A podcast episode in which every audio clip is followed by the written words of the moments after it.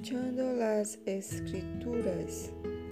Continuación del capítulo 8 del libro de Hechos que habla la historia de Felipe y el etíope.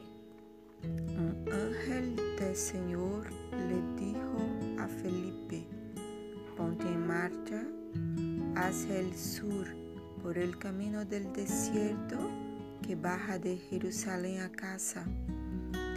Felipe emprendió el viaje y resulta que se encontró con un etíope, eunuco, alto funcionario encargado de todo el tesoro de Candace, reina de los etíopes. Ese había ido a Jerusalén para adorar y en el viaje de regreso a su país iba sentado en su carroza leyendo el libro del profeta Isaías. El Espíritu le dijo a Felipe, acércate y júntate a ese carro.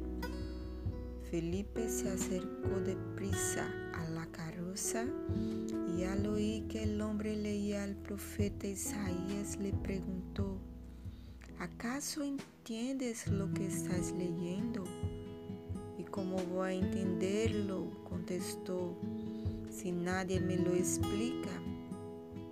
Así que invitó a Felipe a subir y sentarse con él.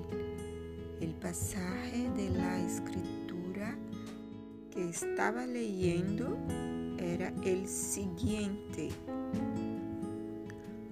Oveja fui llevada al matadero y como cordero que mudece ante su trasquilador, ni siquiera abrió su boca. Lo humillaron y no le hicieron justicia. ¿Quién describirá su descendencia? Porque su vida fue arrancada de la tierra.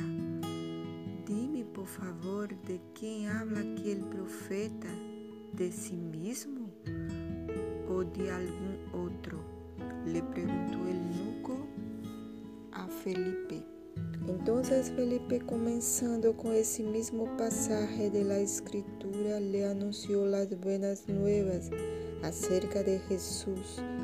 Mientras iban por el camino, llegaron a un lugar donde había agua y dijo el eunuco, mira, aquí hay agua, ¿qué impide que yo sea bautizado? Entonces mandó para la carroza y ambos bajaron el agua y Felipe lo bautizó. Cuando subieron del lago, el Espíritu del Señor se llevó de repente a Felipe. El eunuco no volvió a verlo, pero siguió alegre su camino. En cuanto a Felipe, apareció en Azoto y se fue predicando el Evangelio en todos los pueblos hasta que llegó a Cesarea. Dios vos bendiga.